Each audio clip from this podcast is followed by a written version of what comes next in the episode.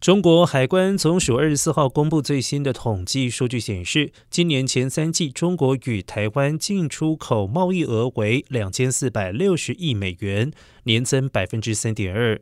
其中，中国向台湾出口贸易额六百三十点八亿元，年增百分之十点六。另外，也公布今年前三季度中国整体进出总值约人民币三十亿兆元，年增百分之九点九。其中，出口约十七兆元，年增百分之十三点八；进口约十三兆元，年增百分之五点二。贸易顺差四点二三兆元，扩大百分之五十三点七。